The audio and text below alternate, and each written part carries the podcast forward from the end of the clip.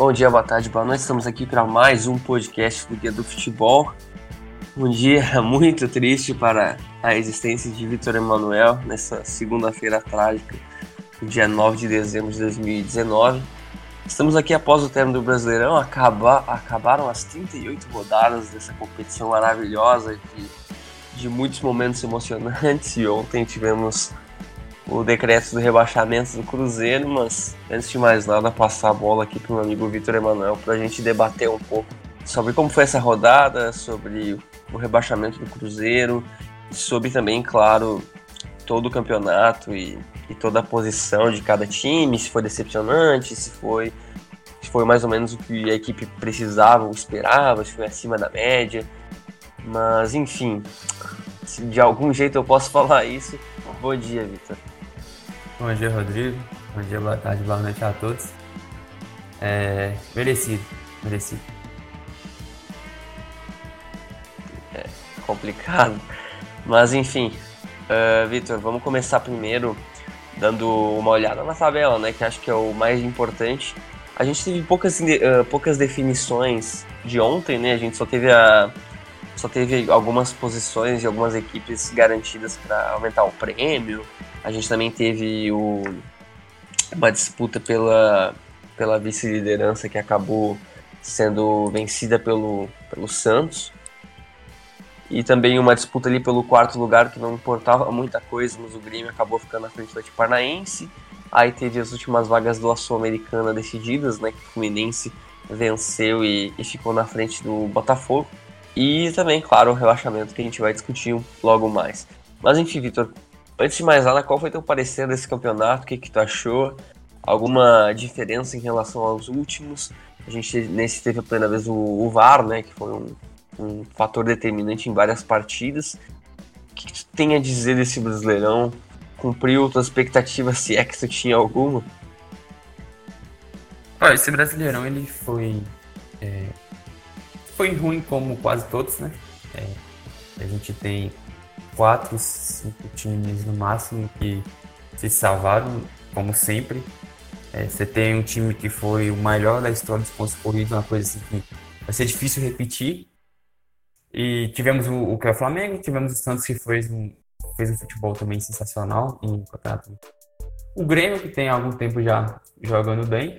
O Atlético Paranaense, que depois que, que, depois que ganhou a, a Copa do Brasil não perdeu mais. Assim, alguns lampejos de Fortaleza, Bahia e só. Um mais times sofríveis, com campanhas assim boas pela posição na tabela, mas com futebol horrível como São Paulo, Corinthians. O próprio Internacional também teve futebol bem, bem ruim durante boa parte do campeonato.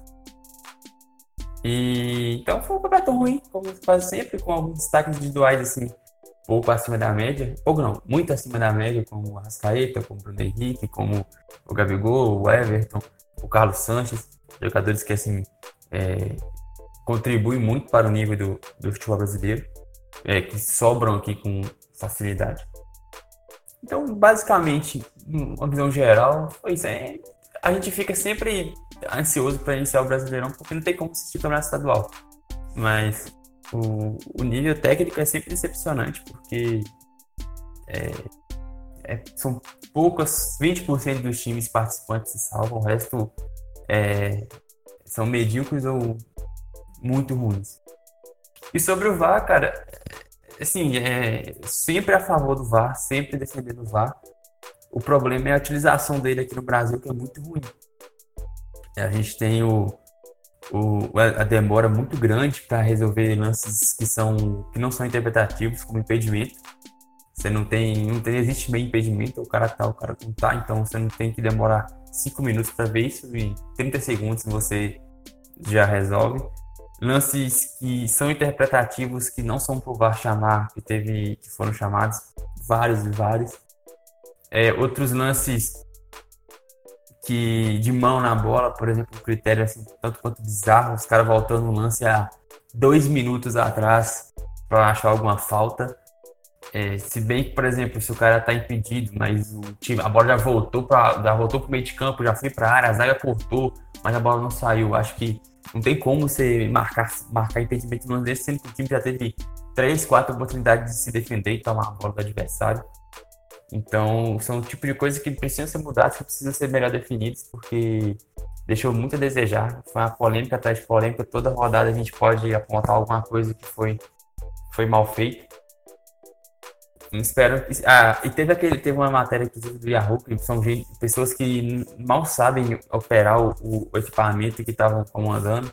Então você colocar o principal produto de futebol do país na mão de pessoas que não têm capacidade, que mal entendem do jogo propriamente dito, é bem complicado. Então o saldo, o saldo é negativo. O saldo realmente é negativo do VAC no Brasil. Esperamos que seja aprimorado porque a ferramenta é mais Sim, sem dúvida. Acho que acho que foi um teste, né? Porque acho difícil que nada mude para o ano que vem, porque a gente teve vários erros, né, em, em relação a, a, não, não só o próprio erro, no caso, um erro grosseiro assim de, de arbitragem, que acho que nem, nem foi esse o problema. Não teve muitos erros que assim, o que o VAR marcou foi um absurdo. O que teve foram decisões precipitadas, o que teve foram um atraso absurdo, foram revisão em lances totalmente desnecessários. E também, por exemplo, revisão em lances que não cabia revisão pela regra.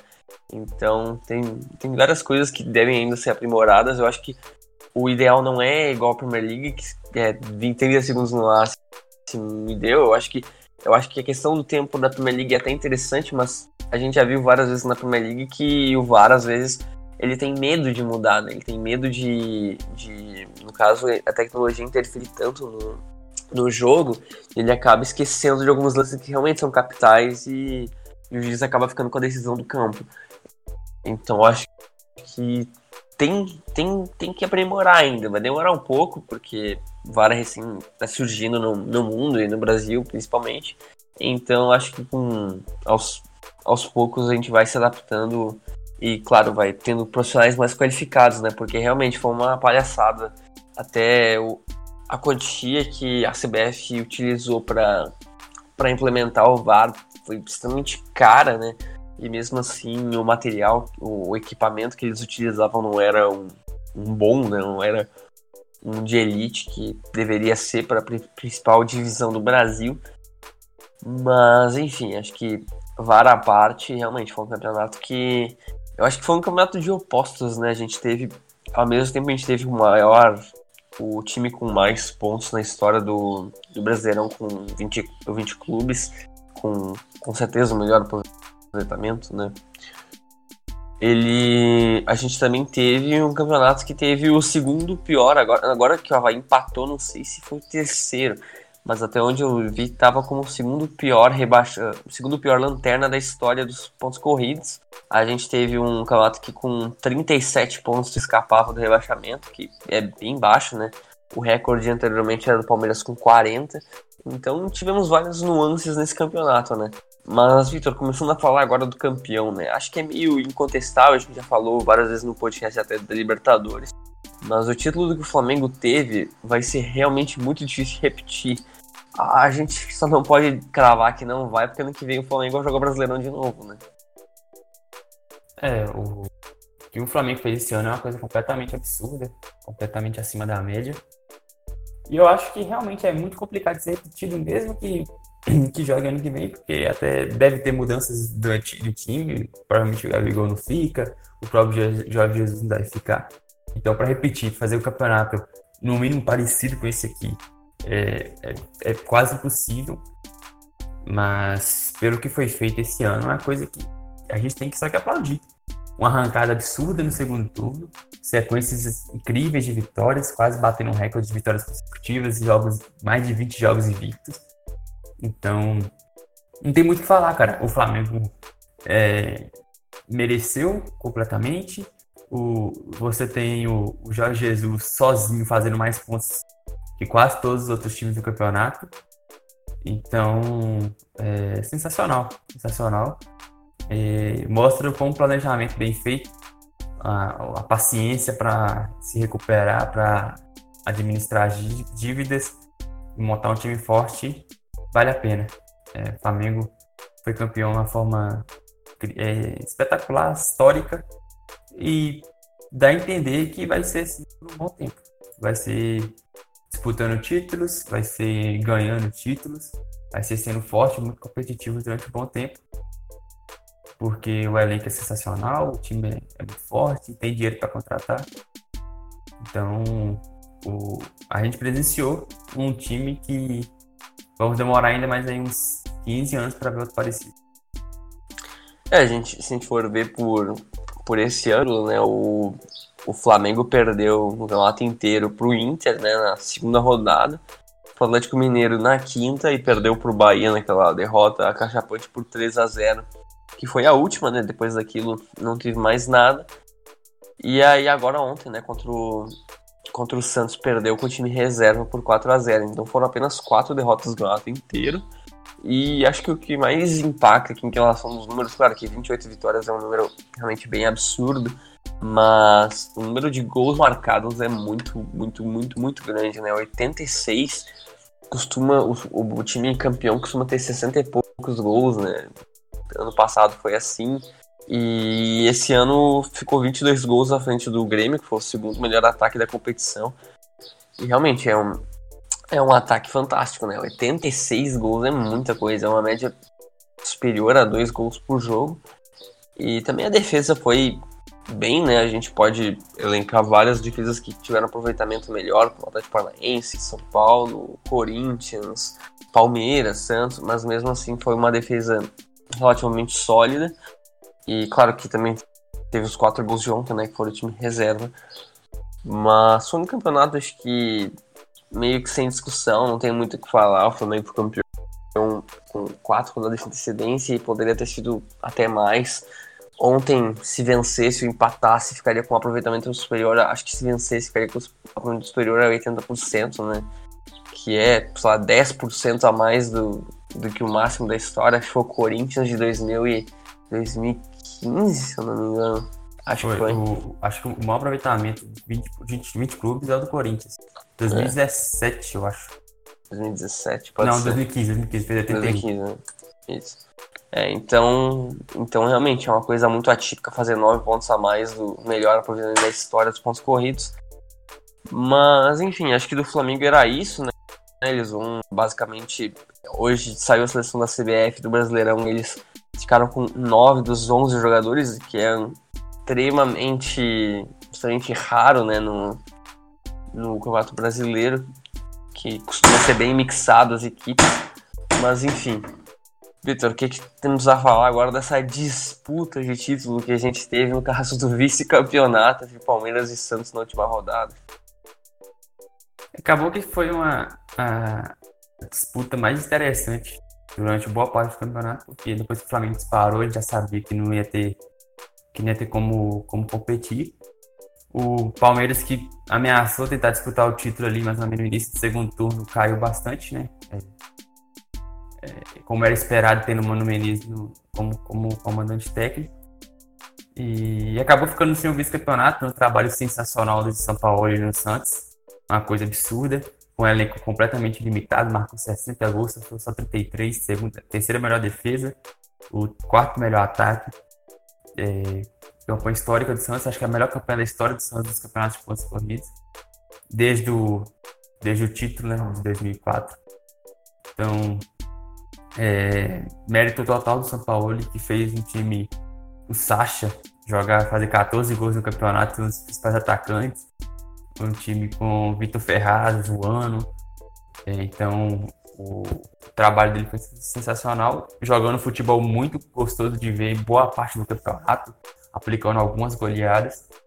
Teve alguns, alguns momentos de instabilidade, lógico, porque uma hora o elenco cobra, mas conseguiu se manter tranquilo, conseguiu ser competitivo sempre.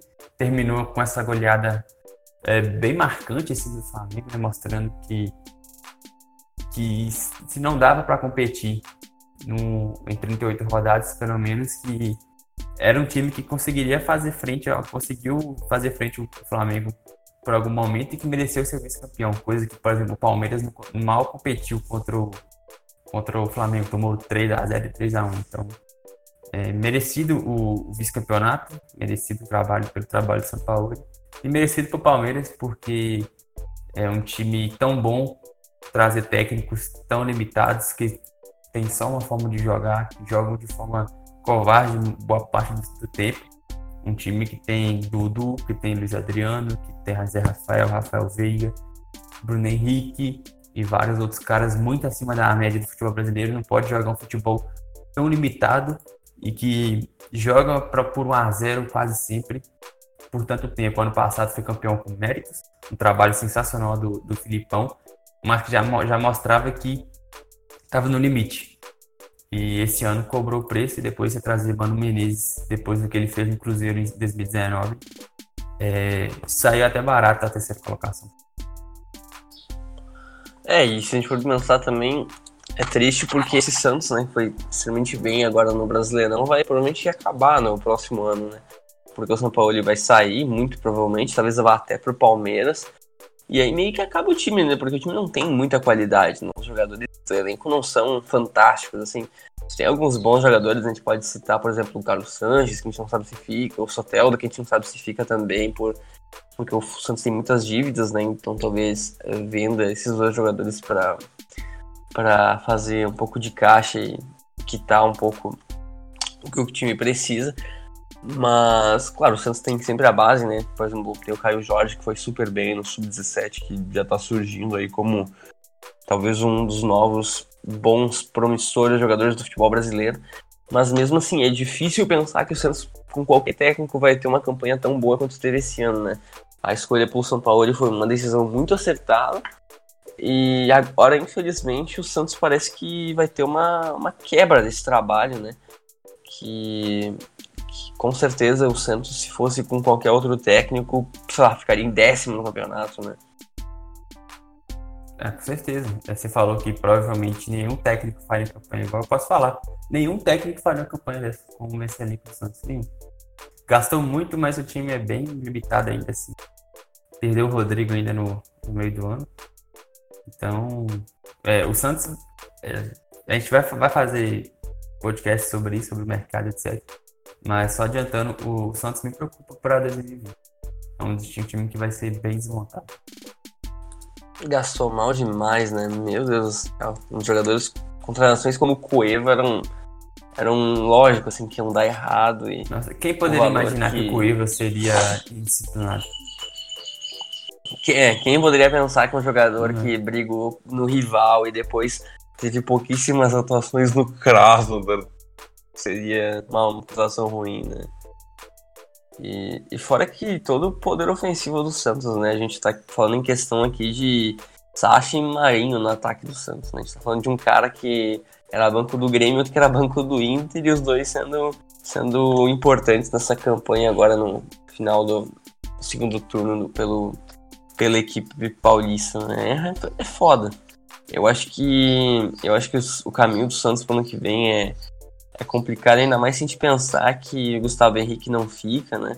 Se a gente pensar que talvez algum jogador ali do meio campo, como o Pituca, seja negociado até o... É o Jorge, exatamente, no, no, lateral. Então, realmente, o futuro do Santos é, é uma incógnita em 2020. E agora já também falando um pouco do Palmeiras, né? Palmeiras, esse sim vai ter com certeza mudanças drásticas, né? Porque a gente já teve a saída do Mano Menezes e do Alexandre Matos. A gente tem que ver como é que vai ficar o. Como é que vai ficar o investimento da Crefisa, né, para ano que vem, porque aparentemente a, a Leila não estava muito feliz com a saída do Matos, que era um grande aliado dela nessa questão agora do Palmeiras. Vai ter troca de técnico, obviamente, né, porque já caiu um ano e provavelmente vai vir o São Paulo, mas ainda, ainda isso pode mudar. E fora que todos os jogadores do Palmeiras que não vingaram, né? Vai de atacantes até laterais, de todos os jogadores que vão deixar o Palmeiras. Agora posso fazer uma rápida isso na cabeça, que a gente já tem confirmado, o Thiago Santos já saiu. O Fernando Praz, que era muito mais pela simbologia, também já saiu. A gente provavelmente vai ter umas saídas de Rafael Veiga, de Carlos Eduardo, de Davidson, de Borja. Dracena exatamente se aposentou. Então, é uma, é, é uma quebra daquele Palmeiras de 2000, 2000 e... O primeiro Palmeiras decente foi 2016, se eu não me engano, né? O, não, foi 2015, primeiro depois do Brasil. 2015 isso, isso, Brasil isso, e 2016 campeão brasileiro. Isso, 2015 foi ano que chegou o Dudu e começou toda, todas as boas contratações. Até o Dudu, né? Uma incógnita se ele realmente fica. Eu acho que onde ele fica, mas enfim. Aí vai ser um elenco que, que vai ser totalmente diferente e, se eu não me engano, vai ser muito mais enxuto, né? Porque a quantidade de jogadores que o Palmeiras tem no elenco e o aproveitamento de cada jogador, independente da qualidade dele, é uma coisa que tem marcado o time nesses últimos anos, né? Sim, o, Palmeiras apostou no método Matos de contratação, contratações que é atirar para todo lado. Não tem como dizer que não deu certo. O problema é que cobra um preço, né? Então foram muitas contratações erradas e esse ano, por uma coincidência ou por uma aquela, aquela por estatística, né? Se você faz muitas contratações, uma hora vai, vai dar muito errado. E deu muito errado esse ano. Mas também não foi um, um, ano muito ruim, não. O time é muito forte, então ganhava jogos por si. Porque o Palmeiras fez força para não, não conseguir nem terceiro, nem terceira colocação. É, entregou uma vaga de bandeja pro Grêmio Libertadores, né? Tava com 2 a 0 na agregada em casa e ainda conseguindo ser eliminado sem nenhum poder de reação, né? Então, é, depois, posteriormente, resultou na saída do, do Filipão no elenco. Mas é, acho que vai ser um ano diferente pro Palmeiras. Acho que as contratações vão ser muito mais certeiras do que, do que investir lá, 100 milhões em 30 jogadores, né? Melhor investir 100 em 5 excelentes do que em 35 decentes, né? Agora que a gente já falou de Palmeiras e Santos, a gente pode a gente pode já falar agora sobre a briga do quarto lugar, né? Que o Grêmio disputou com o Atlético Paranaense para ver quem seria o, o, quarto colocado no Brasileirão. O Grêmio acabou vencendo a disputa, né? Empatou ontem com o time sub-23, uh, eh, perdeu ontem para o sub-23 o Goiás na Serra Dourada por 3 a 2 Teve. sofreu gols de cabeça, né? Uma equipe muito jovem e com pouquíssimos minutos em campo até aqui na, na primeira divisão. E o Atlético Paranaense apenas empatou com o Havaí acabou ficou, dando, ficou, ficou dois pontos atrás do, do Grêmio na, na disputa. E, e o Grêmio consolidou-se quarto colocado, né? E é, é um gosto meio ambíguo esse trabalho agora do Grêmio 2019, que acabou ganhando apenas o galchão, né? Não, não conseguiu fazer frente ao Flamengo na Libertadores, né? Sacar, levou 5 a 0 foi realmente um, um vexame, né? Se a gente pode, se a gente pode usar essa palavra. E o Atlético Paranaense fez uma ida muito boa, acabou perdendo nos pênaltis na Copa do Brasil, então ficou realmente um gosto muito ambíguo do Grêmio. A gente até tinha falado no primeiro turno que o Grêmio estava em sétimo, oitavo, que com as eliminações da Copa do Brasil e da Libertadores o time ia melhorar. E de fato melhorou, né? Alcançou uma sequência de cinco vitórias consecutivas, aí venceu o Palmeiras, venceu o São Paulo, venceu o Cruzeiro agora no final do campeonato, sem muitas dificuldades. E e com esses resultados acabou conseguindo até uma vaga uma vaga para Libertadores diretamente com antecedência. Acabou nem tendo aquela disputa com o São Paulo que parecia que ia ter pelo quarto lugar, acabou com o Atlético Paranaense. E foi um, foi um retorno muito bom, né? Foi o vice-líder. E, e aí fica aquele gosto meio, meio agridoce, porque mesmo assim o time agora já teve uma lista de dispensas, a gente pode falar, muito grande, de jogadores que não, não foram bem essa temporada, ou que estavam muito veteranos. E agora para 2020 a gente pode ver um Grêmio bem reformulado, mais do que foi esse ano comparado ao ano passado. E ponte com a permanência do Renato também, o Grêmio vai praticamente acabar o ano como acabou no passado, né? É, o, o Grêmio.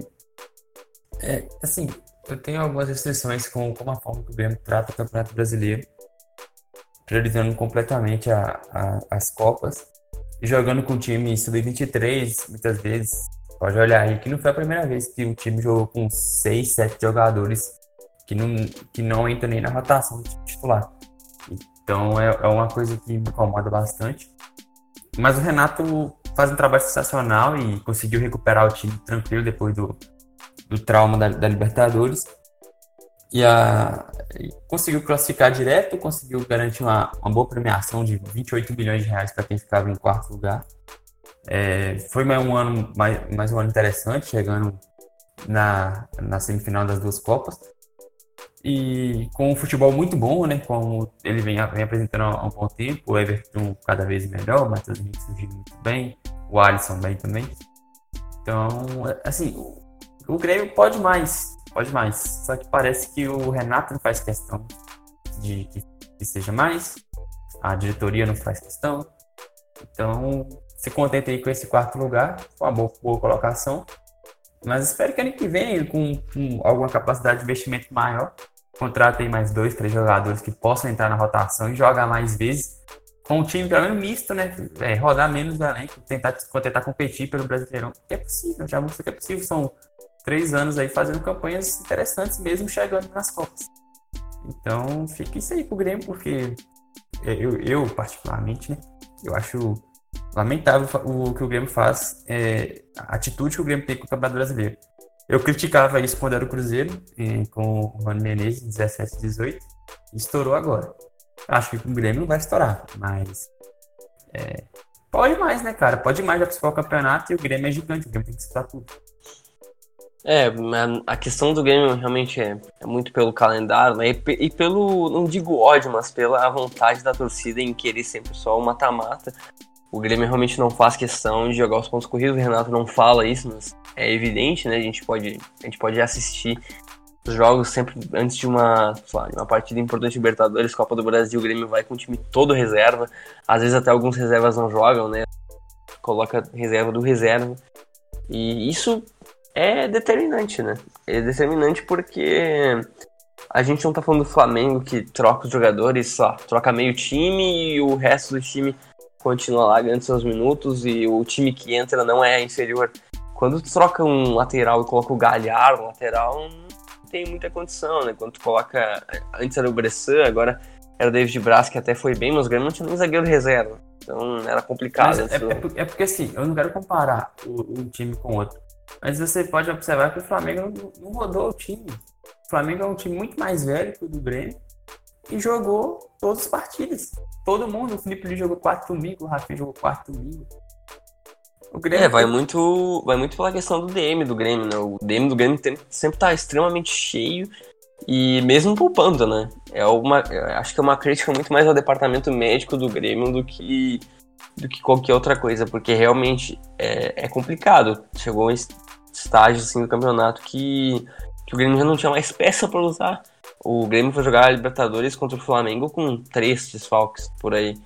Então é complicado, né? A gente ficou o ano inteiro passando, vendo o, o Luan lesionado, o Viseu ficou seis meses lesionado, aí no meio-campo o Michael não tinha condições físicas, o Léo Moura no lateral não tinha condições físicas, o Léo Gomes ficou, agora acho que ainda tá lesionado, vai ficar uns cinco, seis meses fora também. Então, é muita lesão, é muita lesão. E aí o Grêmio, para tentar se prevenir disso, popa o time inteiro, só que mesmo assim não dá certo. E, e não é de hoje, né? É de muito tempo já. E, não, e acho que o Grêmio não vai realmente vai apertar o foda-se, vai ano que vem continuar com a mesma estratégia. E querendo ou não, não tem muito o que fazer, né? É mais ou menos isso aí. O Grêmio tem que melhorar, melhorar a questão da, do elenco, né? Aumentar a profundidade do elenco e, e, e ter mais jogadores de qualidade ok, se a gente pode dizer, para algumas posições. Que tem reposições que realmente não existem, né? na, na lateral principalmente. Capixaba e Galhardo afundavam um time, e um time que já não tem laterais de absurda qualidade, não é como se a gente tivesse Rafinha e Felipe Luiz. A gente tem Cortez e Léo Gomes, e quando o Léo Gomes não jogava era o Léo Moura com 41 anos. Então, mesmo assim, é extremamente diferente isso em comparação. Pô, tem um cara a... bom para você ir pra lateral direita, hein? Não, não tem não. Eu tenho certeza que você não tem. Mas, mas enfim, acho que do Grêmio era mais ou menos isso. Tem mais alguma menção? A gente já pode pular pro excelente campeonato que o Atlético Paranaense fez no retorno. Pode, pode ir pro.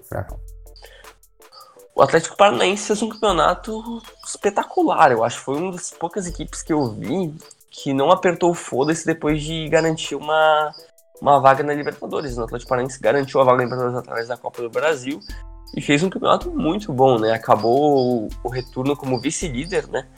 Foi, fez a mesma pontuação que o, o Grêmio, praticamente, acho que fez um ponto a mais agora na última rodada, com um empate. Teve 67% quase de aproveitamento no segundo turno. Perdeu apenas uma partida e foi um excelente, uma excelente preparação para 2020. Alguns jogadores como o Bruno Guimarães, o próprio goleiro Santos também foi muito bem. A gente teve vários destaques da Copa do Brasil que seguiram se destacando. O Atlético Paranaense na Arena da Baixada é um time muito difícil de se vencer. E essa quinta posição foi meio que um tapa na cara de São Paulo, Inter, Corinthians, que são equipes com mais investimento que o Atlético Paranaense, e mesmo assim, disputando alguma coisa, ficaram não só atrás, como bem atrás do Furacão, né? Sim, o Furacão é um time que é exemplo para todos. É, ano após ano fazendo campanhas interessantes, conquistando título. E a, depois de ser campeão, não largou o campeonato, né? Ao contrário de alguns times aí que ganham a Copa do Brasil e acho, e acho que o Campeonato Brasileiro acaba aí em outubro. O time fez a campanha muito, muito interessante, garantiu o quinto lugar, mais 20 milhões de reais para a conta. É, uma sequência invicta impressionante, mais de 10 jogos sem perder. E assim, o Atlético Paranaense é, a gente só aplaude, cara. Só aplaude é um trabalho incrível, um trabalho sensacional. E que sirva de exemplo para, para muitos clubes, inclusive esses clubes que estão que não são os 12 grandes, né? Que podem chegar lá. O Atlético Paranaense hoje é o, é o 13, com certeza. Então, só aplaudir, só aplaudir e elogiar sempre que puder, porque o trabalho que o Atlético Paranaense faz é, é incrível. E ano que vem vai chegar de novo estruturado, com elenco bom, com caixa bom, com capacidade de manter seus principais jogadores. Vai, vai entrar muito dinheiro agora com a venda do Guimarães, então vai ter contratações importantes. E ano que vem chega de novo para disputar algum título grande, seja Sul-Americana, seja Libertadores, vai fazer outra campanha boa, própria Copa do Brasil, ou quem sabe brasileiro. Se você tem um time que terminou em quinto, é, tendo, tendo sido campeão é, em outubro, um time que pudesse jogar é, o campeonato todo com foco total na, na, na, na, brasileiro, por exemplo, é um time que pode, quem sabe, se não tiver um time como o Flamengo esse ano, pode ser um time que brigue pelo título também. Vai, provavelmente vai manter boa parte do time titular ali, vai, deve sair dois ou três jogadores, mas que serão bem repostos como, como sempre. Então, sensacional. Transparência é, é um exemplo. Isso a gente está falando do Paranaense, que desde a 31 rodada está sem técnico, né? O Thiago Nunes já tinha saído naquela. Em, no início de novembro para ano que vem assumir o Corinthians e já estava sem técnico e mesmo assim não importou. O Atlético Paranaense fez uma campanha muito boa no, no retorno e ano que vem vai ganhar mais dinheiro em relação a cotas, né?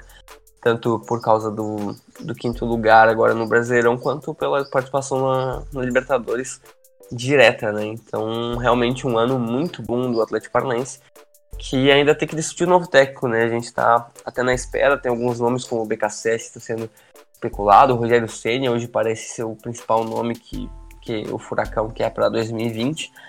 Vamos ver, mas o Atlético realmente tem tem um, um futuro muito interessante pela frente.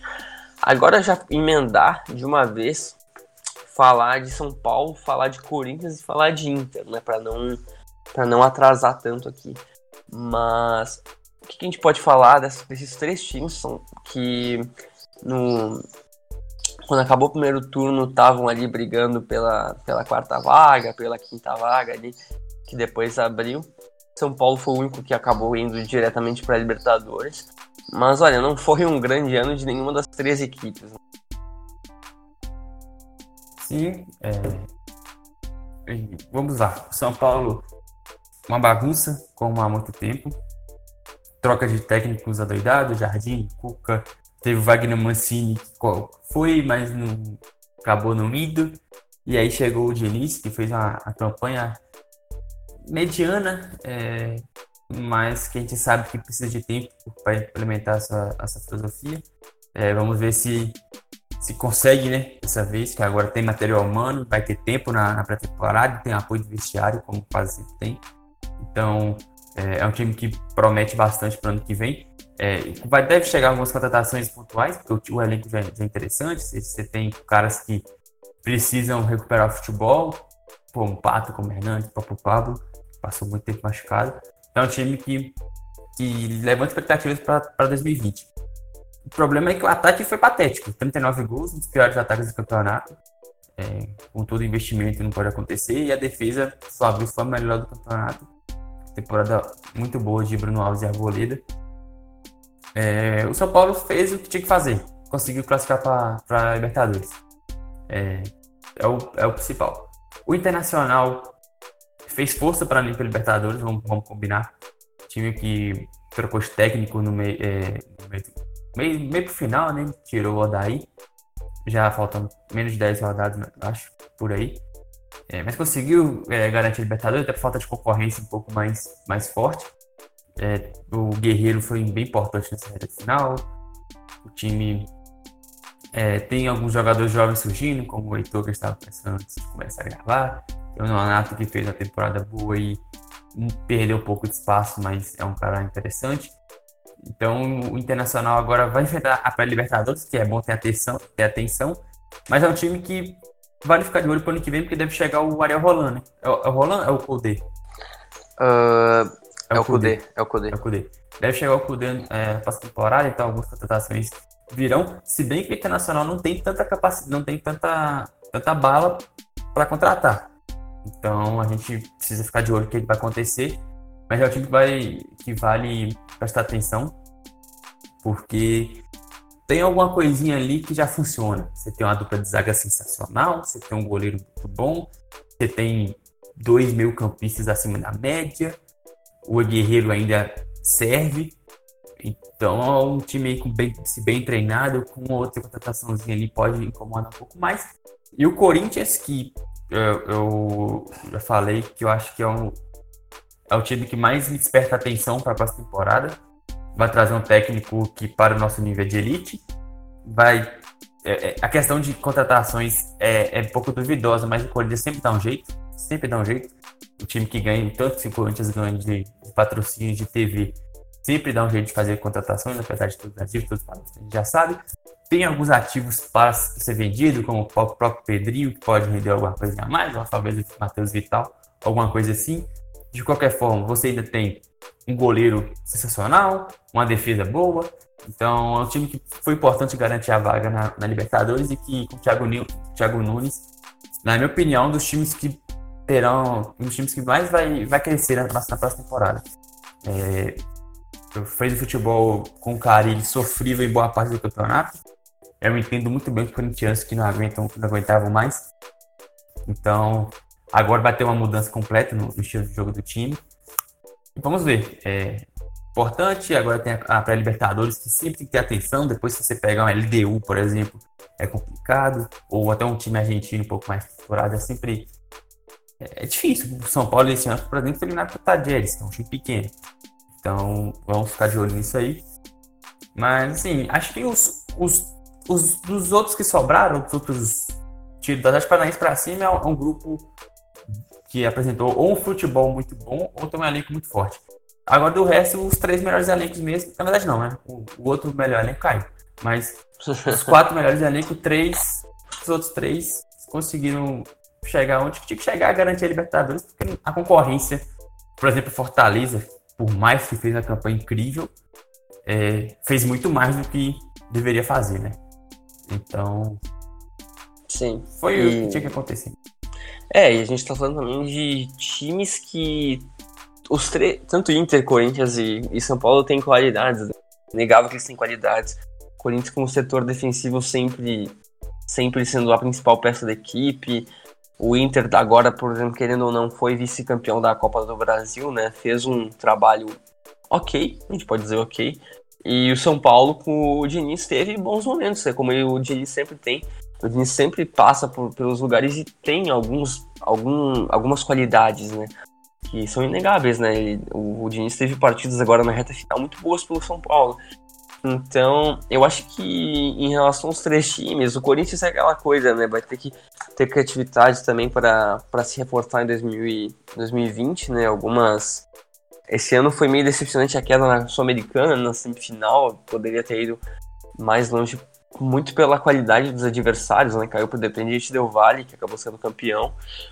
O Inter também Agora teve o técnico tampão, né? O Zé Ricardo só no campeonato. Aí, aí é complicado a gente avaliar qualquer coisa porque a gente já sabe que não vai ficar. Ano que vem vai ter CUDE, vai ter um investimento um pouquinho maior em relação a esse ano em reforços. Já teve as saídas confirmadas, no caso não confirmadas, mas essenciais de Edenilson e Nico Lopes para 2020. Então vai entrar dinheiro no caixa também.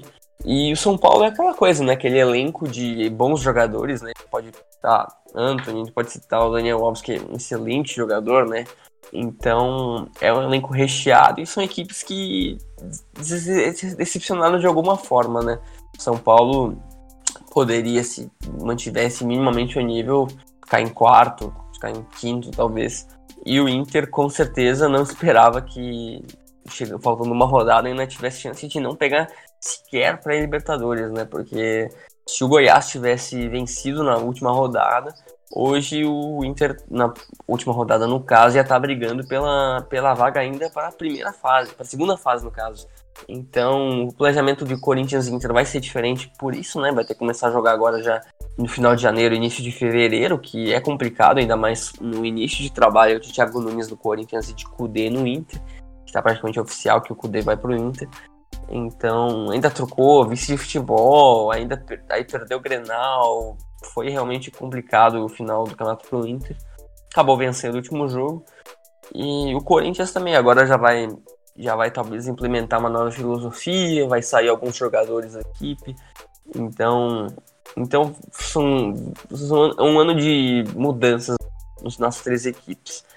Agora para não estender mais, Vitor, vamos falar agora do meio de tabela, né? Vamos falar um pouco das equipes que surpreenderam até, relativamente. A gente pode falar do Fortaleza, que primeiro ano Volta Elite fez uma Série A muito interessante. A gente pode falar do Goiás, que teve excelentes jogadores, né? A gente pode citar uns três, quatro jogadores muito bons nessa campanha na Série A. A gente pode citar o Bahia, que fez um primeiro turno muito bom, um segundo turno decepcionante. E pode citar com certeza o Vasco, que com o Vanderlei Luxemburgo parece que e agora com a, toda a campanha do sócio torcedor, com a torcida, parece que o time reacendeu lá aquela chama, aquela paixão com os Maltina que, que a equipe teve muitos anos atrás e que estava que tava apagada nos últimos tempos. Né?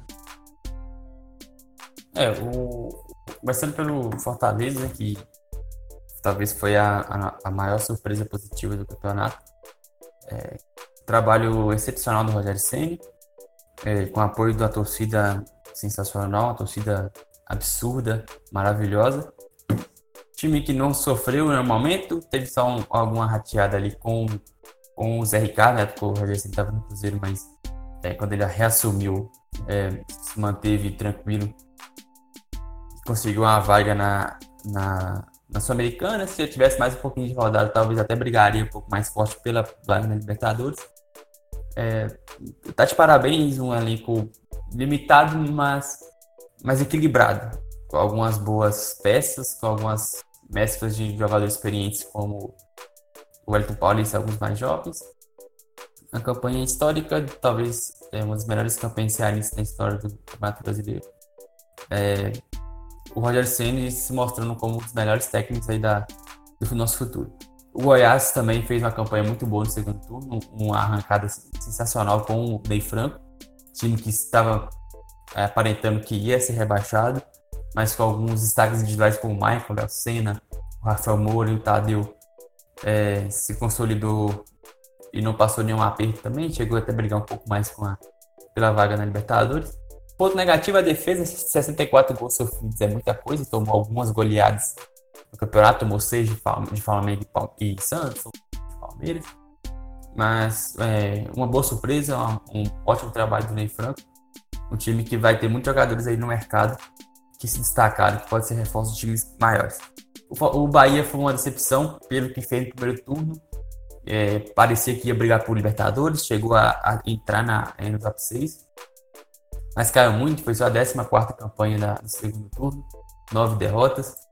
É, o, o, Roger fez mais um bom trabalho, agora termina um pouco em baixa, tem que ficar de olho o que, que, vai, que, que vai acontecer aí é, para 2020. Mas é um time com boas peças também. O Gilberto fez o primeiro turno muito bom, tem Gregory, Juninho, o próprio Douglas, o goleiro, foi muito bem.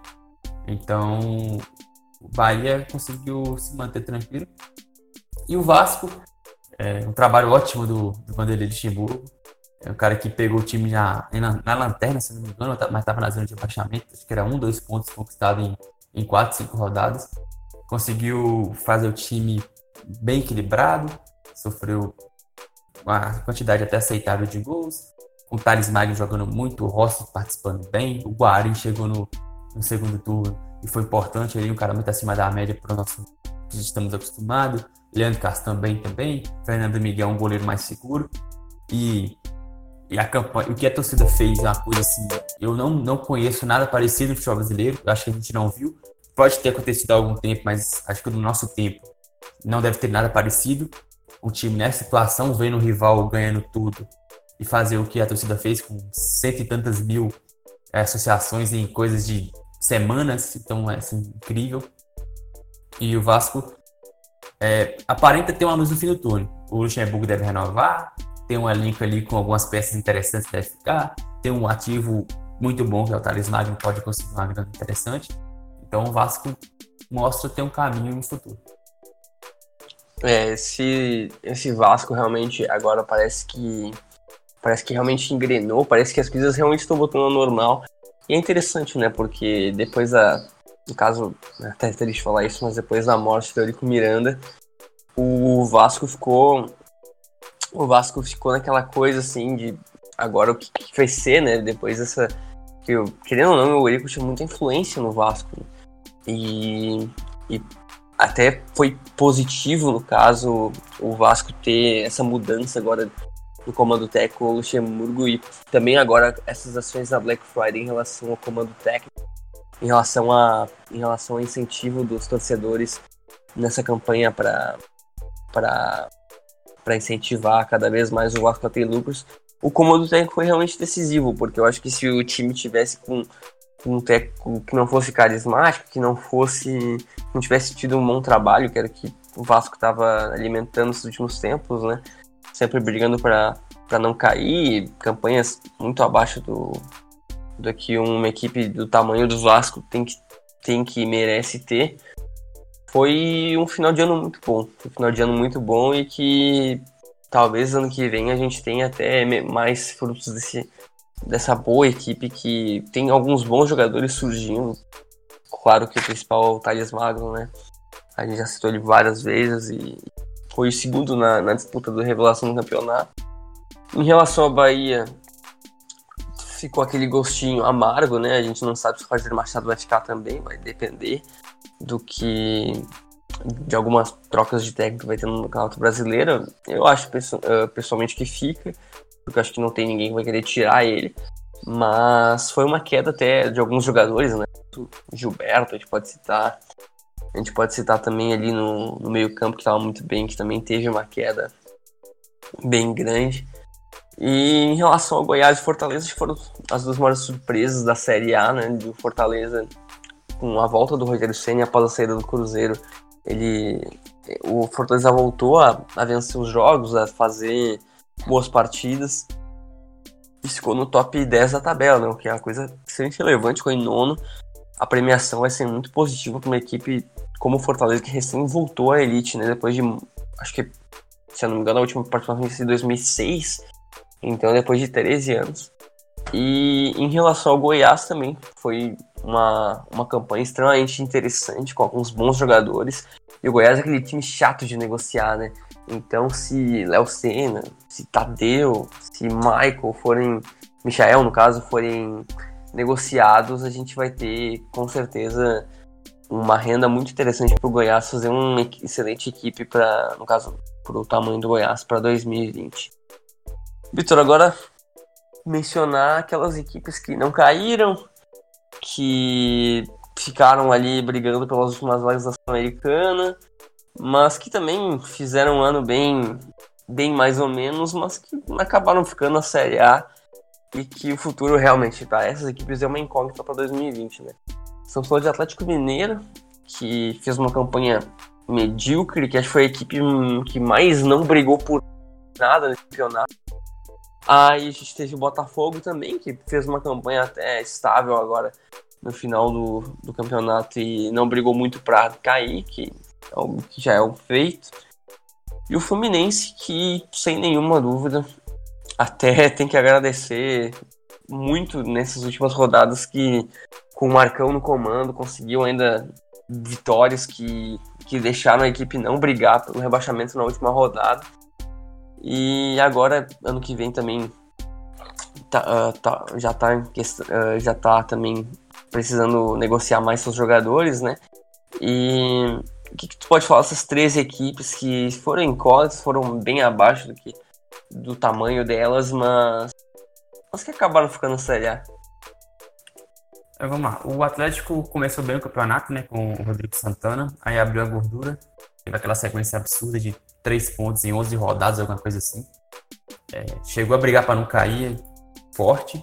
Teve momentos que tava preocupação o Cruzeiro conseguindo pontos, o Atlético caindo, aquela questão, pô, vai, vai deixar o Cruzeiro salvar, o Atlético vai cair, teve aquela, aquela, aquele medo ali na, entre os torcedores.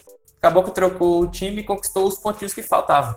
Conquistou ali três, quatro vitórias, é, se salvaram. É um time meia boca, é um time que tem bons jogadores como o, Casares, tem Otero, tem o, o Alejandro, Jair, são jogadores assim um pouco mais um pouco interessantes, né? São jogadores bons. Outros que já passaram, como o Hever, como o próprio Vitor, o Fábio Santos, Elias, jogadores velhos e caros. O Atlético é um time que está numa situação. Como é que eu posso dizer? É... Não tá boa a situação do Atlético, mas já esteve pior. O time aparenta ter algumas, alguns moleques surgindo bem, como o Marquinhos, o próprio Guga, que teve aquela polêmica, mas é um jogador bom. É, o Casares é um cara que, como dizem, quando quer, joga muito. Então tem que ver como ele vai, vai se comportar é, durante um campeonato de 38 rodadas. É difícil contar com ele em todos, mas é um cara que consegue ganhar pontos por si. Então o Atlético. Vamos ver quem, quem vai chegando que vem. Especula se é o Daí Helman, especula se talvez jogador, é, técnicos estrangeiros também. Só que é, é um time que vem uma incógnita bem grande para 2020. Vamos acompanhar aí, já vendeu o Alejandro para o Bragantino, né? Então já perdeu um dos seus principais ativos aí jovens. Tem alguns jogadores, vai ter uma reformulação grande, porque tem jogadores que não dá para ficar mais, como o Ricardo Oliveira, como o Elias, o próprio Fábio Santos, o Hever, Leonativo, são caras muito velhos, não deve ficar todos, um ou outro para ajudar na transição fica, mas a maioria deve deixar. Mas o Atlético fez, fez o campeonato assim. É, dessa terceira colocação acaba sendo ruim, bem ruim. 16 derrotas é muita coisa. Mas é um time que não tinha muita capacidade de brigar, não. Acho que a, a, o início do campeonato foi bem mentiroso. Sobre o Fluminense, cara, é, o Fluminense não ter caído é, uma, é um caso de estudo, né? Porque fez tudo precisava para cair, briga de, de, treinador com jogador, aquela coisa patética é. entre Gans e Oswaldo lá no Maracanã. Mas aí salva a molecada, né? O Marcos Paulo sendo decisivo, o, o João Pedro teve momentos bons também. Você teve partidas é, boas do, do, próprio Muriel. O Johnny Gonzalez também, muito bom jogador. Caio então, Henrique. É um time que. Caio Henrique, nossa, joga muito. É, então é um time. É, que assim, o Fluminense não tem um elenco bom, não tem capacidade de investimento. Muitos jogadores emprestados, como o caso do Caio Henrique, o João Pedro também vai deixar o clube. Aí vai ficar na mão de Ganso, vai ficar na mão de Nenê, vai ficar na mão desses caras assim que são bem limitados. Vamos ver o que vai acontecer, porque o Fluminense talvez ganhe uma injeção de dinheiro aí com o Celso Barros voltando ao comando do time. Talvez ganhe um investimento um pouquinho maior. Inclusive, tem dois jogadores aí doidos para voltar pro Fluminense. Deve, devem, devem retornar aí pelo menos um entre Thiago Neves e Fred. A torcida, boa parte, boa, a torcida sim, né? Boa parte dela querem a volta de pelo menos um desses, principalmente o Fred que é ido. Então o Fluminense deve mudar algumas coisas para o ano que vem. É, a, a, coisa boa do Fluminense é que, é que revela jogador demais, né? Revela demais. Então você vai ter Marcos Paulo aí tendo mais chances. Tal, Devanilson fez dois gols ontem, ontem contra o Corinthians. Corinthians. Corinthians. Um jovem jogador, 20 anos. Então, é, vamos ver, porque o Fluminense já, já sai em 2020 como um dos favoritos para ser rebaixado. E o Botafogo é aquela coisa, né? O Botafogo precisava não cair para conseguir a, a, aquela questão deles de do clube empresa, né? Se tá lembrado. Uhum. Então, precisava não cair. Não caiu. Agora vamos ver se isso vai passar. Tava tendo uma votação na Câmara dos Deputados também. E o Rodrigo Maia é botafoguense, né? Então ele deve fazer, deve ajudar um pouco aí a passar isso para facilitar as coisas para o Botafogo. É, é, o Botafogo, é, já, se não mudar nada, se não fazer contratações, se não haver investimento de fato, é, chega também 2020 como favorito para não cair. Só que acho que deve mudar algumas coisinhas, deve vir alguns investimentos aí né, dos muitos botafoguenses famosos, botafoguenses milionários aí que devem fazer um investimento. A torcida também abraçou em alguns momentos. Então, é, esses times do Rio viu o que, que viram, viram o que, que o Flamengo fez, tem que tentar não imitar, porque a capacidade do Flamengo de arrecadação é infinitas vezes maior, maiores. Só que a, os, times, os times cariocas têm estão abrindo o olho para tentar diminuir essa diferença. Então, tanto o Fluminense como o Botafogo, principalmente, o Vasco já está um pouco acima.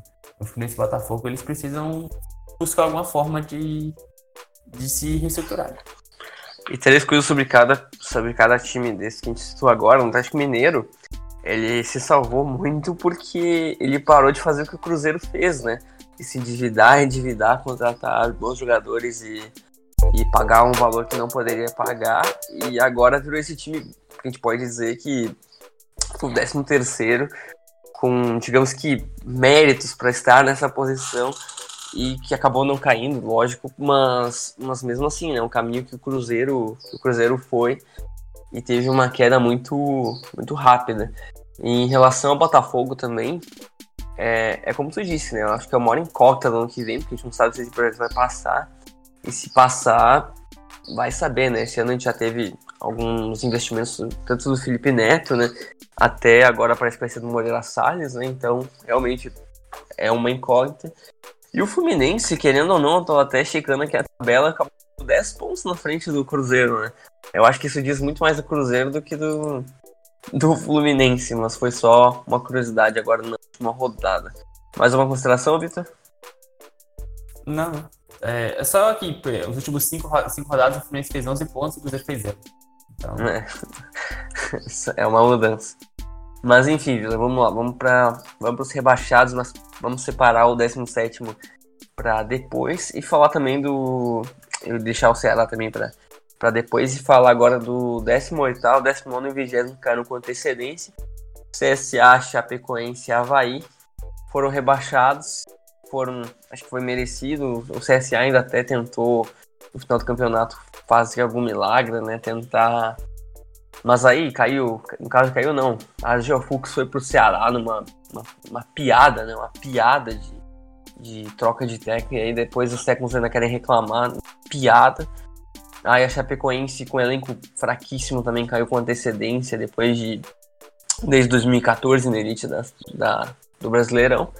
E o Havaí, que teve a segunda pior campanha da história do Brasileirão, apenas 20 pontos, 3 vitórias, teve um saldo de menos 44, teve apenas 18 gols marcados, uma média inferior a um gol a cada duas partidas. Rapaz, você acredita mal. que teve um time que tomou dois gols do Havaí em um jogo só? é, eu acredito. Se tu fala, eu acredito, porque eu até já sei que o time é. E não marcou em casa, hein, contra o Havaí. É. Acho que ali foi o jogo da queda, né? Porque realmente não ganhar do Havaí. O Havaí uma equipe fraquíssima, com pouquíssimos destaques individuais. A Chapecoense também teve poucos destaques individuais. O CSA até, até pela luta brava que teve, teve bons jogadores ali. Tanto o Jordi foi bem no gol. A gente pode também falar talvez do Jonathan Gomes, que fez algumas partidas boas, do Apodi. Mas acho que queda incontestável das três equipes, né? É, o, o CSA para mim fez uma campanha bem digna, né? Chegou a, a, sonhar em alguns momentos, chegou a sair do rebaixamento em algumas rodadas conseguiu boas vitórias é, contra a Corinthians, chegou a ganhar, chegou a ganhar do Cruzeiro no Mineirão. Então, então assim, é, foi uma queda digna. É um time muito fraco, então não tinha. A gente não via muitas expectativas, mas caiu lutando. O Chapecoense fez tudo para cair e conseguiu cair com louvor. Parabéns aos envolvidos. Um elenco totalmente é, limitado, um, uns gastos bem errados, é, salário atrasado. A Chapecoense está na uma grave crise financeira. E sabe o que é curioso, cara? É, quando teve o, o, acidente, os times propuseram a deixar a Chapecoense três anos para não ser rebaixada. Você lembra? Você lembra. E, hoje, e esse ano seria o último. Os três. E ontem, ano passado se esforçou para cair também, né? Meu Deus, sim. e conseguiu ficar num, num milagre. É, aí sim, a Chapecoense não quis. Aí esse ano ela não, não, não seria rebaixada se fosse tivesse aceitado, né? Mas enfim, é só uma curiosidade do destino. E assim, lamentável, né? Porque é um time que teve ascensão muito grande, se tornou bem, bem fixo nos últimos anos do Campeonato Brasileiro, sofreu, tirando ano passado em alguns momentos, os outros anos foram, se manteve tranquilamente e esse ano caiu e o futuro da Chapecoense é preocupante. E o Havaí, assim, sinceramente, não, não tem muito o que falar, né? Um time que não, não tinha capacidade de disputar a Série A do Brasileirão. É, já entrou rebaixada, né? É. Um elenco. Um elenco horrível. Mas. Agora vamos ver, né? Porque o Havaí costuma cair, voltar, cair, voltar, cair, voltar.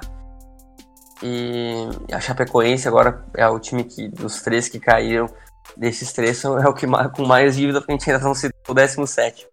Mas, mas é complicado, muito complicado a fase da Chapecoense. E até triste, né? Porque quem fez a Chapecoense, quem, quem fez um trabalho tão bom, infelizmente, não tá mais aqui para ver e para e para reestruturar a equipe. Então agora vamos falar, antes de falar do Cruzeiro, vamos falar do Ceará. O Ceará fez uma campanha muito ruim nesse, nessa reta final do Brasileirão, não venceu nenhuma partida dos últimos jogos. Aí chegou o Argel Fux naquela bizarrice dele sair do, CA, do CSA e ir pro Ceará e implorou para cair e acabou não caindo porque o Cruzeiro realmente conseguiu se esforçar ainda mais. E realmente não sei muito, não sei nem muito por onde começar porque essa campanha na reta final do Ceará basicamente não caiu porque o Cruzeiro não deixou. Pois é. é primeiramente, o, o, o Argel Fux saiu falando que missão dada é missão cumprida por não ser. Não, não, foi, por é, favor, mano, cara. por favor. Não dá, mano, não dá, bicho. O cara fez dois pontos em três jogos. O cara fez dois de nove. Que... Ah, pelo amor de Deus, cara, pelo amor de Deus. Não, se ele, ele tivesse perdido todos os jogos, ele ainda não teria sido rebaixado. missão dada, missão cumprida, né? É, então, patético, patético. O cara tem que ter vergonha de falar uma merda dessa. Lamentável. O Ceará fez tudo para cair, tudo. Só que o Cruzeiro fez tudo e mais um pouco. Então, é, o Ceará precisa abrir o olho, porque ano que vem já é franco favorito a ser rebaixado se não mudar muita coisa. É, manter Galhardo, que foi um disputa salário, Luiz Otávio também fez um ato.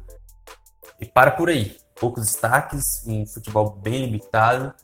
E, e é isso. O, o, tem, que, tem que recuperar um pouco a força do, no Castelão, que foi onde conquistou praticamente conquistou 30 dos 39 pontos no, no Castelão. Então tem que manter essa força e ser um pouco mais competitivo fora de casa, porque campanha péssima foi a pior pontuação da história a não ser rebaixado. Então fica aí o ponto negativo dessa campanha bem ruim, sabe? Vamos lá, Vitor, vamos pro teu monólogo falar desse Cruzeiro, pela primeira vez rebaixado em 99 anos de história.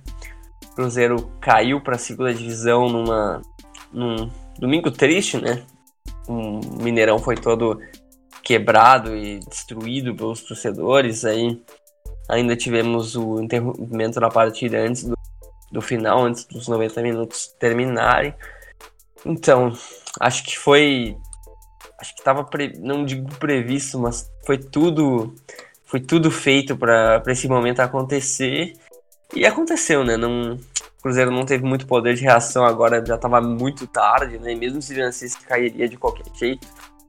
Então, o que, que tu pode falar desse primeiro rebaixamento do Cruzeiro que pra ti ainda dói muito porque porque realmente só quem é torcedor sabe a dor que é ver o time ser rebaixado, ainda mais pela primeira vez. Ah, vamos lá. É o seguinte, o...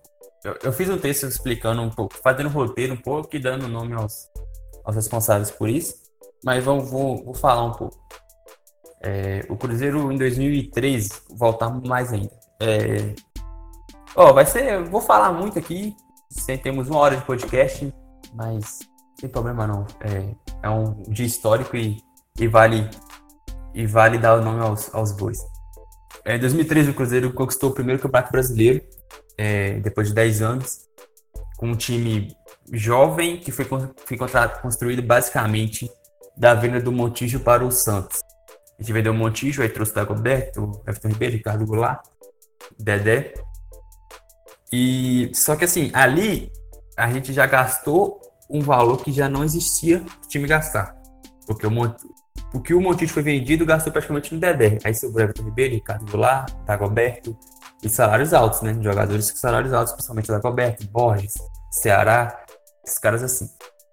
E, então ali o Cruzeiro foi campeão, conquistou é, disparado, com o pé nas costas.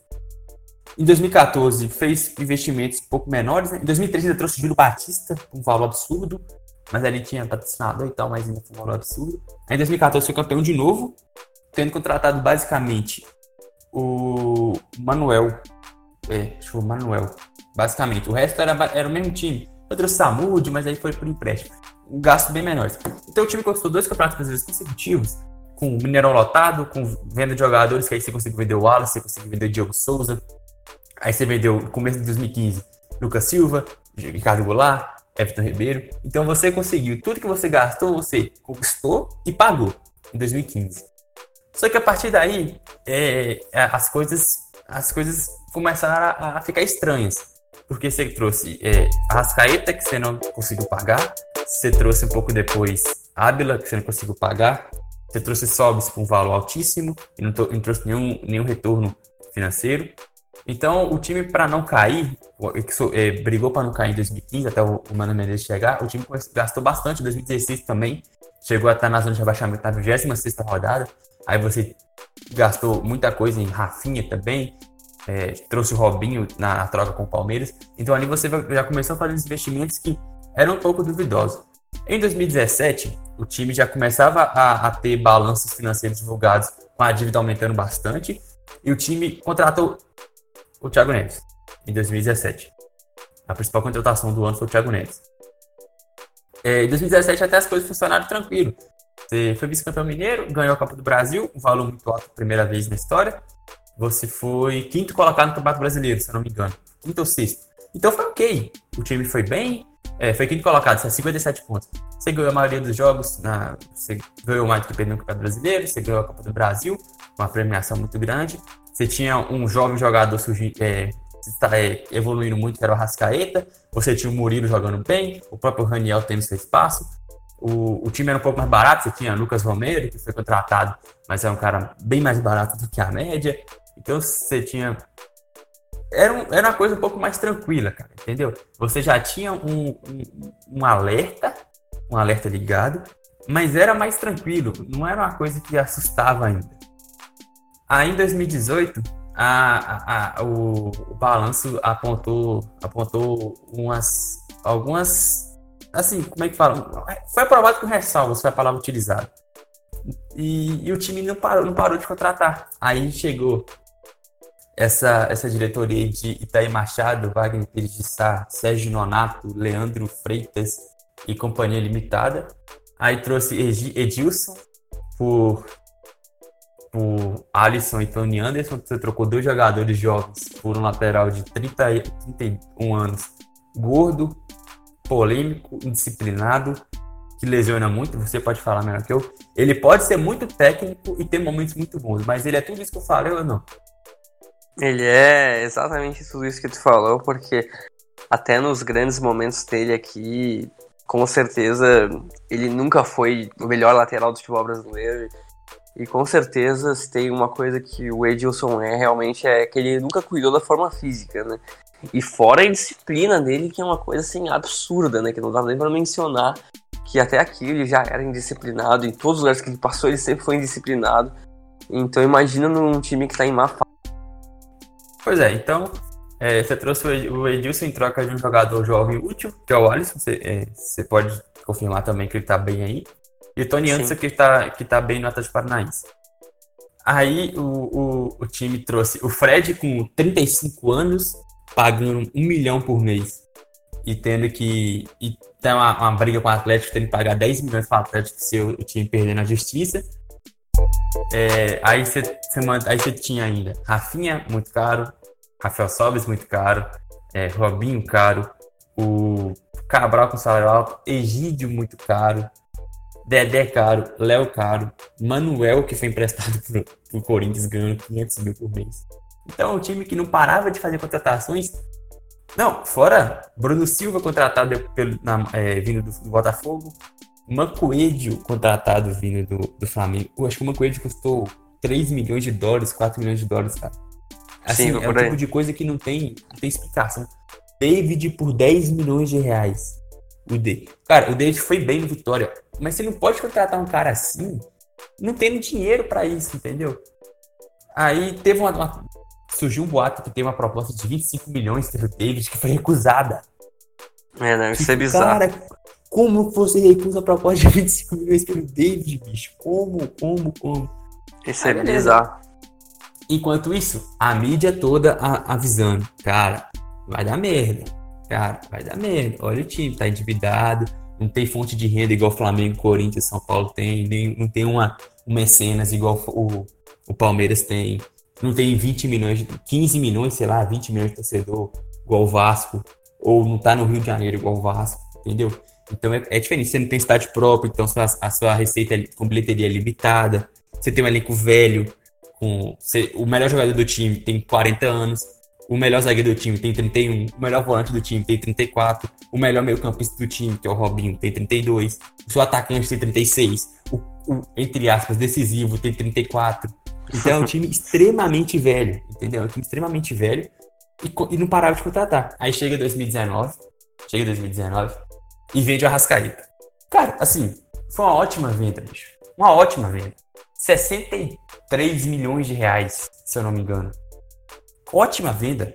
Você ainda pagou o, as dívidas que você tinha, vendeu o seu melhor jogador, mas o seu grande craque, né, o jogador mais diferenciado, o melhor jogador eu falo, mas o seu jogador mais diferenciado, com um valor interessante, não interessa se foi para um rival, não interessa se foi uma boa venda.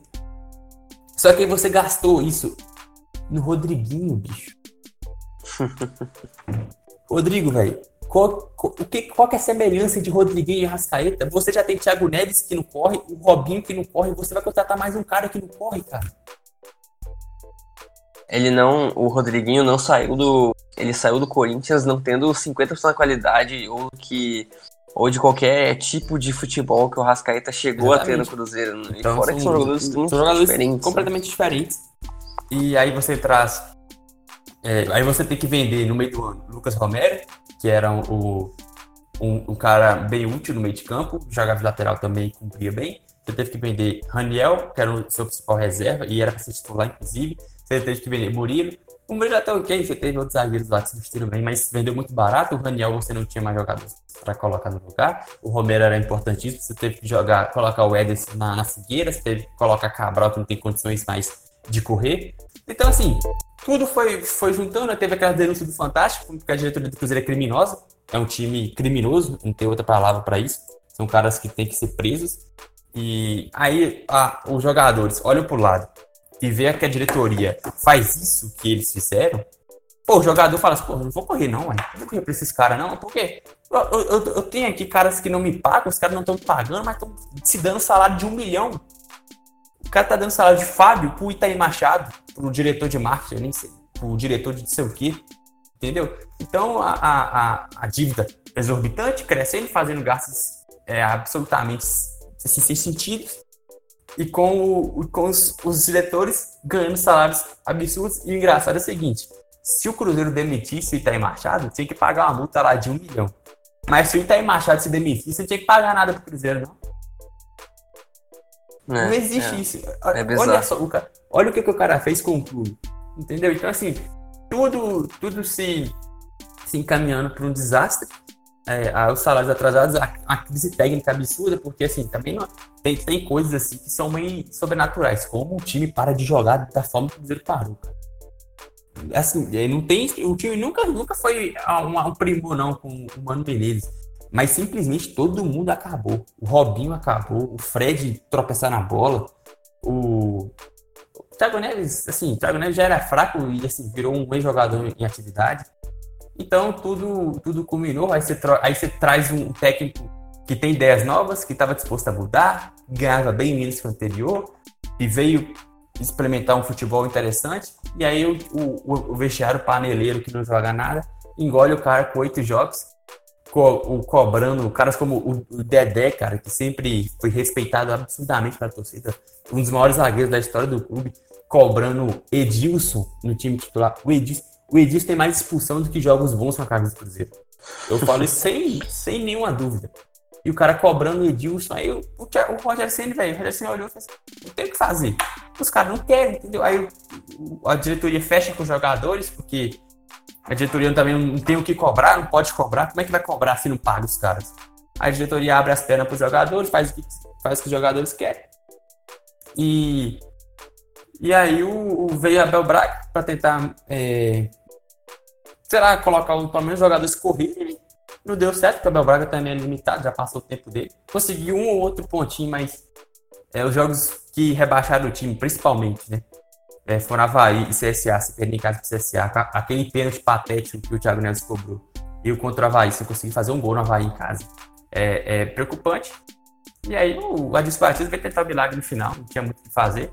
É, o Cruzeiro caiu de uma forma merecida, é, fez tudo para não cair. O futuro é, é sombrio, o time está afundado em dívidas, as cotas de TV agora vão cair muito.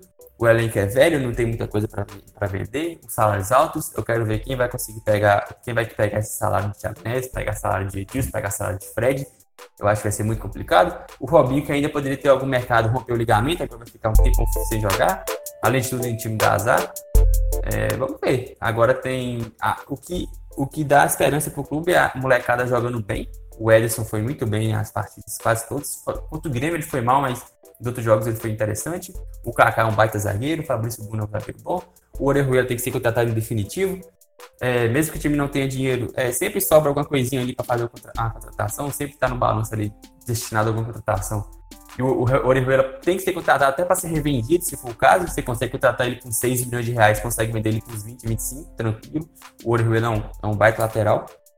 É, então, o, o, é isso, cara. O Cruzeiro fez. O Ceará fez tudo para cair, o Cruzeiro fez tudo mais um pouco. O Cruzeiro se esforçou, fez questão de cair e conseguiu esse objetivo. O, a, os responsáveis têm nome: Itaí Machado, Wagner Pires, Sérgio Nonato, Leandro Freitas e demais amigos. Zezé Terrela também óbvio, não, não vai tirar é, dele, não. E dentro de campo, Thiago Neves é o principal, mas você pode colocar na conta de Edilson, que nunca jogou nada, o Robinho, que parou de jogar e boicotou o Roger Senni, o Dedé, que defendeu um cara que não tem condição nenhuma de jogar no Cruzeiro igual o Edilson. E, e os que são absolvidos são sempre o Henrique, que é a torcida leiga. É, leiga, torcida leiga. Que, que, ah, não dá que coloca a culpa nele. O cara, lógico que ele não foi bem, senão o time não tinha caído. Mas as partidas que ele fez contra Botafogo, por exemplo, caras como Lucas Romero, que é a torcida idolatra, que era um bom jogador, mas o Romero tem que nascer de novo para fazer uma partida igual que ele fez contra o Botafogo, por exemplo. Um cara que respeita o clube, tem mais de 500 jogos com a camisa do Cruzeiro. Olha o absurdo que esse cara é, o tamanho desse cara no Cruzeiro. Então, é, ele tá absolvido, óbvio, o Léo tá, o Fábio e a molecada. No mais, amigo, mas tá, tem, todo mundo tem, tem sua parcela. E, mas o principal é a diretoria. Aí ah, outra coisa, a imprensa, que passou pano e chamou de Mitaí, Mitaí Machado, durante dois anos, falando que tem que fazer milagre para manter o time competitivo. O milagre que ele fazia era vender criança de 11 anos. Ah, só para terminar, só para terminar, só para terminar. Eu não tô, não tô assim, é, é, feio cair, mas é do jogo. Agora, o que a torcida fez no Mineirão é, é vergonhoso. Aqui dali é vergonhoso. Cair faz parte. O Grêmio já caiu duas vezes, o Palmeiras caiu duas vezes, o Botafogo, o Vasco, o Fluminense, o Inter. o Corinthians, o, o, Palmeiras também, já falei. Agora, o Cruzeiro agora também, vai cair os outros também, daqui um tempo cai também. Cai faz parte, é do jogo. Agora o que a torcida fez lá é patético, vergonhoso. Aqui dali vergonha e vai fazer o time jogar 10 jogos em Uberlândia, jogar seu Mineirão no, no ano que time não pode não subir. Não pode não subir. Então a torcida contribuiu para isso. E boa parte de que quebrou o estádio é a torcida que foi vendida para a diretoria, que foi denunciada lá no Fantástico. Então a mesma galera que quebrou o estádio, boa parte dela, foi a mesma que foi vendida lá para a diretoria, ganhava seus 10 milzinhos por mês para passar pano para as coisas que a diretoria fazia. Bom, não tenho muito mais a acrescentar depois, depois dessa grande forte fala do Vitor em relação a, a tudo que aconteceu com o Cruzeiro nesse ano, né? Que o Vitor sempre, desde a época de Mano Menezes, desde antes disso, o Vitor sempre pontuava os problemas do Cruzeiro. E o Rodrigo Capello até, que sempre que começou a fazer as denúncias em relação ao Cruzeiro, é, que salvou ainda do Cruzeiro tá mais complicado ainda, porque o dinheiro desviado ia ser ainda maior.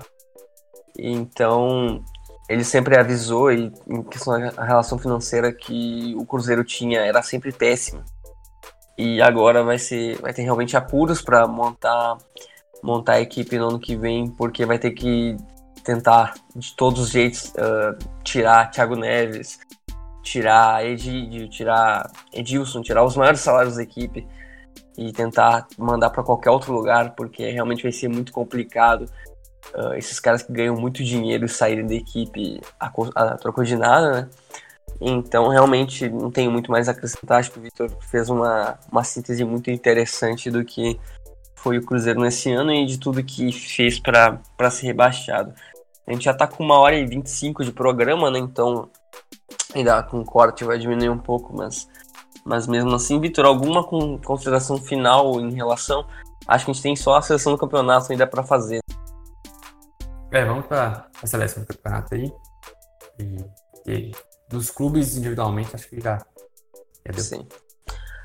Então, a, eu e o Vitor, a gente fez agora, antes do programa, uma seleçãozinha, assim, para que a nossa, né, saiu hoje da CBF, como eu citei anteriormente, foram basicamente o time inteiro do Flamengo, com o Santos e o Bruno Guimarães, de Paranaense. A bola de prata vai ser agora de tarde, que vai ser, acho que meio-dia de tarde, agora vai ser anunciada nessa segunda-feira. Então vamos, vamos para a nossa seleção. A gente, o nosso time ficou com Santos no gol, Rafinha, Rodrigo Caio, Vitor Cuesta e Jorge. No meio-campo, Carlos Sanches, Gerson, Arrascaeta e Soteldo. E no ataque, Bruno Henrique e Gabigol, com o técnico sendo Sampaoli. Alguma consideração em relação ao time, Vitor? A gente teve algumas, algumas questões na zaga, na lateral, mas acho que não, não sai muito disso. É, a gente ficou entre Santos e, e, e Douglas do, do Bahia na, no gol, preferimos o Santos. É, Vitor Cuesta e Bruno Alves na zaga, é, prefiro o Vitor Cuesta. E o Jorge, apesar da, da queda de rendimento, ele foi importante no, no, segundo melhor time do campeonato, fez um primeiro turno primoroso. O, tinha outras opções, como o Felipe Luiz, a própria Renato também foram bem. É assim, qualquer um desses três que tiver na seleção principal, acho que não, não tá errado. Sim. Então, é, é isso. É, o Soteudo poderia colocar o Everton, até o Dudu, o, talvez o Everton Ribeiro também, se quiser forçar mais a unidade do Flamengo, mas acho que também tá, tá bem. O resto acho que é, para mim, unanimidade. Por exemplo, os Carlos Sanches não está na seleção do campeonato. Para mim é absurdo. Para mim é absurdo. É, é, é bem absurdo. Agora, em relação ao. A gente fez um time reserva também, né, para coroar esses bons jogadores que ficaram fora do time principal. Ficou Douglas Friedrich no gol, Nino Paraíba, Alves, Pablo Mari e Felipe Luiz. No, me, uh, no meio campo, Bruno Guimarães, Bruno Henrique do Palmeiras, Everton Ribeiro, Dudu e Everton. E aí no ataque, Eduardo Sacha, que querendo ou não. Eu ainda fiquei assim, será que a gente coloca? Mas pela, por ser do vice-líder, né, por ser do vice-campeão e por marcar gols importantes para o Santos nessa caminhada, acho que foi interessante. O técnico Jorge Jesus, com a revelação do campeonato sendo o Michael do Goiás. Alguma consideração, Vitor? Acho que não, eu acho que o mais discutível para mim seria o Bruno Henrique, mas eu não consegui lembrar de mais nenhum meio campista que fez uma campanha tão boa. Talvez o Ilharão, mas não, não, acho que foi tão bem. O Sacha, o Sacha é um bom jogador? Não, é bem minha boca, na verdade. Mas o campeonato dele foi muito bom. Então, É isso. Talvez o Michael, mas o Michael já foi revelação. Tá bem, tá bem dado. Sim. Bom, programa gigantesco hoje, mas também final de campeonato. É isso aí, né? A gente agora vai começar uma cobertura desenfreada. A gente não vai mais parar de citar, a gente vai encher a timeline de vocês de informação de compra, venda, trade, tudo possível de futebol nacional e futebol europeu também. Então, acho que por hoje era isso, né? A gente tentou resumir agora em uma hora e meia basicamente tudo que aconteceu no campeonato e todos os times e nossas considerações. E às vezes fica um pouco maçante, a gente sabe, mas tem episódios como esse, como os guias que a gente fez da Premier League, da Bundesliga, que não tem como pequeno, né? Porque é muita coisa que a gente tem que mencionar. E acho que foi isso, né? Acabou o Brasileirão, agora férias para eles, né? Que a gente vai ficar trabalhando mais ainda nessa, nessa, nessa janela de transferências. E alguma consideração final, Vitor? Alguma, alguma consideração em relação aos times que estão vindo por aí na Série B, né? Que o Bragantino que vem vai disputar com o apoio da Red Bull. No caso, o Red Bull Bragantino 2020 está na Série A. Podemos ter novidades, né? O ano que vem o, o Bragantino desperta uma curiosidade enorme da gente, né? Com o investimento da Red Bull, um time que foi campeão com o pé nas costas. Já vem com um elenco bem interessante, cheio de jovens jogadores, outros jogadores um pouco mais experientes já promete fazer boas contratações para reforçar o time, o Alejandro já chegou. Então é um time que mais desperta curiosidade, mas é bom também ver times muito grandes como o Sport Curitiba de volta, o Atlético Goianiense que está sempre, tá sempre na Série A retornou também, retornou com uma campanha muito interessante. É, os, os, os, os, promovidos são de nível muito interessante, são times tradicionais, grandes. E vamos ver né, se, se eles são se, se, mostram um pouco mais capacitados que os que retornaram esse ano, porque o Havaí e o CSA, principalmente o Havaí, realmente foram bem abaixo. Mas é sobre sobre isso. Acho que o podcast já deu, já temos quase uma hora e meia de, de gravação. Queria só de, é, deixar vocês com a, com a nossa thread no Twitter sobre um a um os jogadores que mais jogaram no esse rebaixamento do Cruzeiro, os principais responsáveis, outros nem tanto assim, mas os caras que mais entraram em campo. É, talvez eu tenha feito aquela thread na força do ódio, mas talvez não.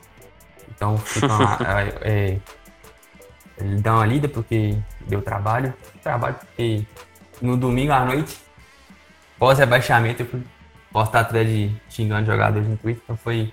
Talvez foi um pouco foi um pouco, como posso dizer, talvez revigorou um pouco, a, a tirou um pouco do, do, sentimento. Acho que eu consegui traduzir um pouco do meu sentimento naquela thread, mas tentando manter a seriedade que, é, que, a, gente, que a gente sempre traz no guia. Então peço que dê uma olhada. E essa semana começa muito conteúdo. É, hoje é segunda, então na, quando vocês é, ouvirem esse podcast já vai ter muita coisa sobre mercado, vai ter coisas de destaques de jogadores que podem ser reforços dos, dos times do futebol brasileiro para a próxima temporada. Então fique de olho faremos a cobertura absurda no, no, mercado. A gente se compromete a fazer uma cobertura sensacional de qualidade para vocês. E é isso, agradeço a todos que ouviram até aqui e até a próxima. Era isso, esse foi mais um podcast do Futebol. Encerramos aqui, estamos sempre disponíveis no Spotify, SoundCloud, Deezer, Castbox e diversos agregadores de podcast.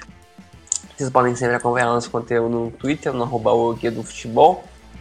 Eu sou o Rodrigo Aires, e esse foi mais um podcast do Guia do Futebol.